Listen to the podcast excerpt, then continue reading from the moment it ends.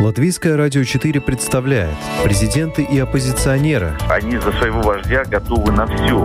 History will not forget what he did. Very special man and president. Монархи и поп-звезды. Ну какой его бизнес? Какие-то деньги зарабатывает. Ну это, конечно, не миллиарды долларов. Чушь. Новые герои и знакомые и незнакомцы. Вообще непонятно, что это за кандидатура. Личности и события мирового масштаба в программе «Мир в профиль».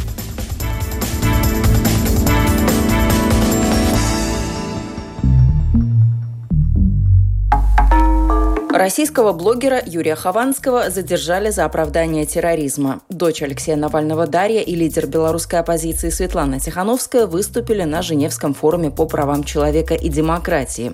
Всех троих, каждого по отдельности, связывает на этой неделе с событиями политика. Мнения и факты в этом выпуске программы «Мир в профиль» собрала я, Яна Ермакова. Российского видеоблогера Юрия Хованского задержали в Санкт-Петербурге. Он стал фигурантом уголовного дела о публичном оправдании терроризма.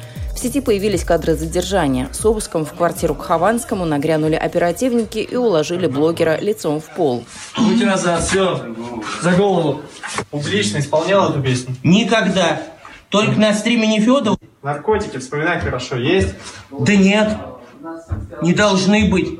Ну, у нас иногда, когда кто-то приносил, может, что-то осталось, но сейчас не думаю. Хорошо вспоминайте. Ну, насколько мне известно, не должно быть. Сам употреблял, был дело, но давненько уже. Некоторые блогеры, в том числе Даниил Иванов, посчитали, что задержали Хованского как-то, ну уж слишком грубо и публично. Проступок его очевиден, но вряд ли стоило делать из этого такое шоу. Класть э, этого алка-блогера лицом в пол, заламывать ему руки, как реально какому-то Усаме Бен Ладену, я смысла просто, ну, никакого не вижу. Зачем это делать? Непонятно, ну разве что только нагнать страху на всех остальных, чтобы заткнули свои языки в известное место и высказывались очень осторожно. Ну, возможно, но это же все можно делать. Регулировать эту область можно совершенно другими способами и методами, не прибегая вот к таким вот насильственным методам и средствам. Очевидно же и понятно, что этот э, опустившийся субъект Хованский, он в принципе никому не угрожает, ни государству, ни людям, ни территориальной целостности, э, ничему, да то, что он спел какую-то там песню, э, наполненную сарказмом э, и различными вот этими вот э, ехидными оборотами, которую как бы сейчас ему представляют в качестве оправдания терроризма, ну, понятно, что это как бы не очень хорошо, и, э, в принципе, э, с такими вещами, особенно в нашей стране, нужно быть аккуратнее, но, тем не менее, само по себе этот, э, скажем так, образец недоискусства, если можно так сказать, ну, мы все прекрасно понимаем, что он особо никому не угрожает. Ну, как бы спел и спел, поехидничал, посарказмировал там, да и все. То есть, ну, человек так выражает свои мысли, мысли, с такими насмешками, с таким ехидством. И, в общем-то, для алкоголика это неудивительно. Задержали Хованского за песню про нападение на Норд-Ост, которую он имел неосторожность исполнить во время стрима на Ютубе 10 лет назад. Песни назвать это, правда, можно с трудом. Мат-перемат и пропаганда терроризма почти в каждом слове. Норд-Ост – это было Сколько... Со всех интернет-площадок видео и аудио песни удалены. Вину свою блогер признает, впрочем, на видео из Следственного комитета не сказать, чтобы он сильно раскаивается. А, в свое время исполнял песню с оправданием, так сказать, вот терроризма. В этом полностью раскаиваюсь, признаю свою вину. За слишком вольную выходку Хованскому может грозить до 7 лет тюрьмы, так как текст песни полностью поддерживает теракт на мюзикле «Норд-Ост».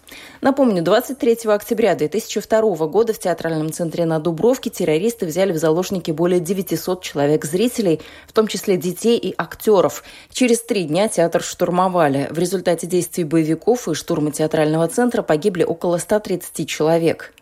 Коллеги по цеху Хованского, блогеры, к его содержанию отнеслись по-разному. Нашлись те, кто пожалел и посчитал, что власти обошлись с блогером несправедливо. Так общественный обозреватель Никита Назаренко сомневается, что Хованскому дадут реальный срок. Скорее всего, отделается штрафом. Но отвечать за свои слова и действия обязан Каждый, хотя бы это блогер признает и с этим соглашается. Какая мораль для всех нас? Э, свобода слова – это все хорошо, но баланс между свободой слова и отвечанием за свой базар, за свои очень грубые шутки, за очень черные, э, можно постоянно пытаться нащупать эту грань, э, но все вот эти вот тематики, которые сейчас установлены законом, как запрещенные, на которые нельзя шутить, будь то там межэтническая рознь, этническая рознь, там войны, терроризм, вот это вот все. Про это лучше не шутить. Я считаю абсолютно очевидным то, что эти темы лучше не задевать в таком контексте. Тем более в таких э, формулировках, как они были. У Хованского сомнительная репутация, и сформировалась она не вчера и не сегодня, но это не помешало ему засветиться в политике. Известен он тем, что работал помощником Василия Власова, депутата Госдумы России от партии ЛДПР. Однако партия и лично Власов поспешили от тесных связей с блогером откреститься. Мол, было дело, с Хованским работали, но давно и сейчас с молодым человеком нет никакого сотрудничества.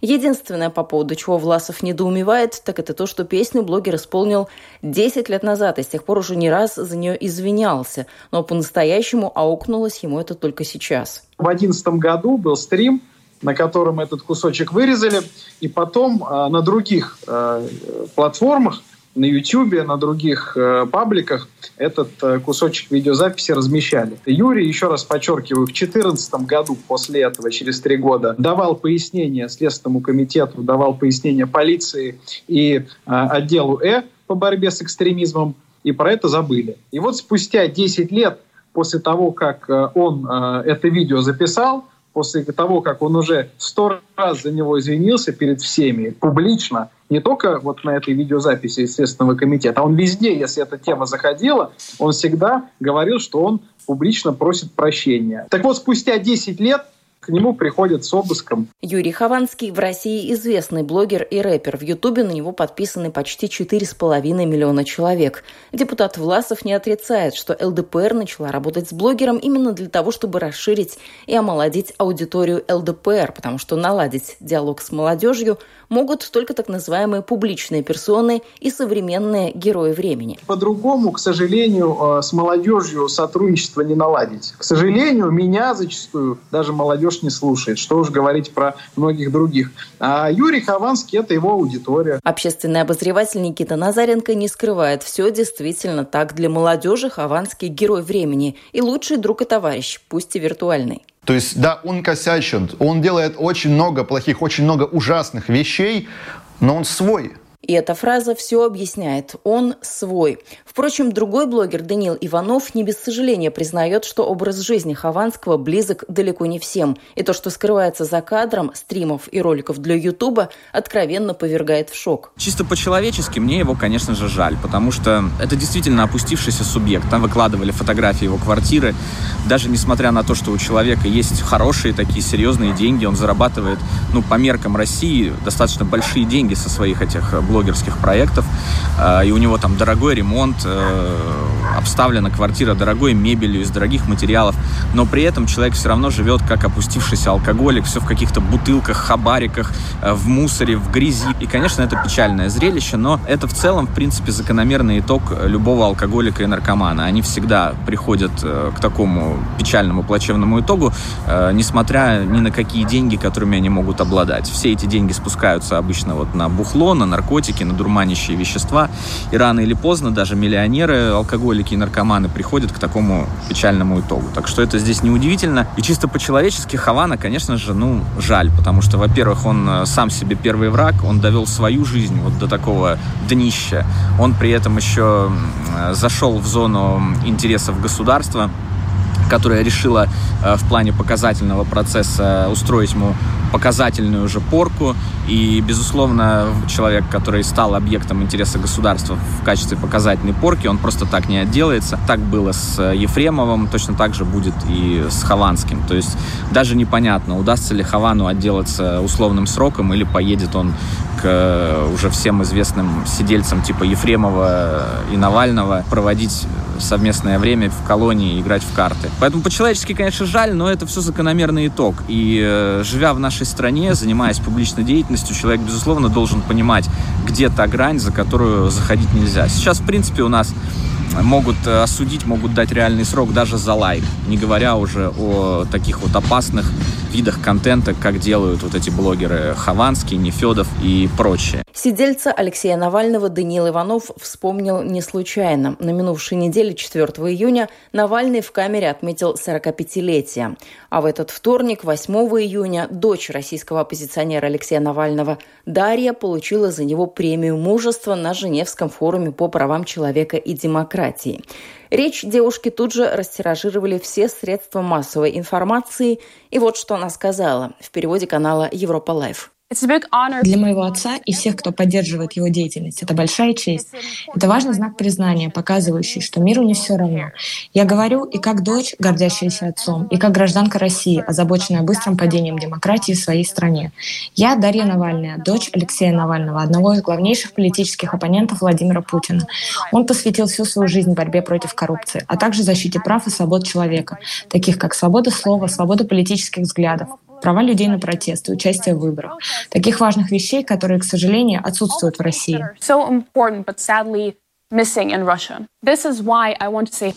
Вот почему я хочу передать привет и благодарность не только самим политическим заключенным и активистам, но также их супругам, детям, семьям и друзьям. Ваша поддержка так важна, вы заслуживаете благодарности просто за ваше участие и присутствие. В своем письме мой отец попросил меня посвятить эту премию абсолютно каждому политическому заключенному России и Беларуси. Он написал, большинство из них оказались в гораздо худшей ситуации, чем я, потому что они не такие известные или знаменитые, но они должны знать, что они не одиноки, и о них не забыли. Мы должны помнить тех, кто борется за нашу свободу, и мы должны поддерживать их семьи. Я не хочу вас обманывать, но хоть это и большое удовольствие произносить эту речь, все же мне грустно, что именно мне сегодня пришлось принимать эту премию. Мы должны были видеть сейчас не меня, а моего отца. Но сейчас он находится в российской тюрьме просто за то, что он говорит, делает и верит. И потому что он не умер тогда, когда российское правительство хотело, чтобы он умер. And because he didn't die when the Russian government wanted him to. Все эти годы он показывал людям у власти, которые бессовестно злоупотребляют этой самой властью, что это не будет работать, что нас большинство, и мы, граждане, должны решать, кто и как долго должен управлять страной. Мы защитим наши права и свободы. В заключении своей речи я хочу повторить слова, однажды произнесенные моим отцом. Россия должна быть не только свободной, но и счастливой, и она будет. И я тоже в это верю. Спасибо. Thank you. Напомню, это была речь дочери Навального Дарьи на присуждении премии мужества на Женевском форуме по правам человека и демократии. В прошлом году участники форума наградили правозащитника, борца с рабством в Мавритании Бирама Дах Абейда, который сам является потомком бывших рабов. Номинант нынешнего года Алексей Навальный устами дочери попросил посвятить награду всем политзаключенным в России и Беларуси. И не случайно. 20-летняя дочь российского оппозиционного политика выступила во второй день работы форума по правам человека, сразу же после обращения белорусского политика Светланы Тихановской. Всего 13 месяцев назад я была домохозяйкой. Я просыпалась по утрам, готовила детей к школе, убиралась в доме и готовила еду – Сергей путешествовал по стране, опрашивая белорусов для своего YouTube-канала. Но чем больше он узнавал, тем чаще он приезжал домой и задавал мне вопросы. Почему кто-либо хотел бы жить здесь, в Беларуси? Александр Лукашенко – это последний оставшийся диктатор в Европе. И он находится у власти уже 26 лет. За три месяца после выборов режим Лукашенко арестовал более 25 тысяч человек – они блокируют сайты и ограничивают доступ в интернет. Они задержали 336 журналистов, которые освещали протесты, включая Дарью Чульцову и Екатерину Андрееву. Каждая из них была приговорена к двум годам тюрьмы. И из-за того, что протесты были в большинстве организованы женщинами, их целью было то, что для женщин важнее всего их дети. Поэтому народ Беларуси, а особенно женщины, борются. Я никогда не просила быть лидером. Я домохозяйка, учитель и мать. Моя история — это история миллионов белорусов. И самое важное — потребовать свободных и честных выборов. Добавлю, что Женевский форум по правам человека и демократии проводится ежегодно с 2009 года, накануне заседания Совета ООН по правам человека. Его организуют правозащитные неправительственные организации.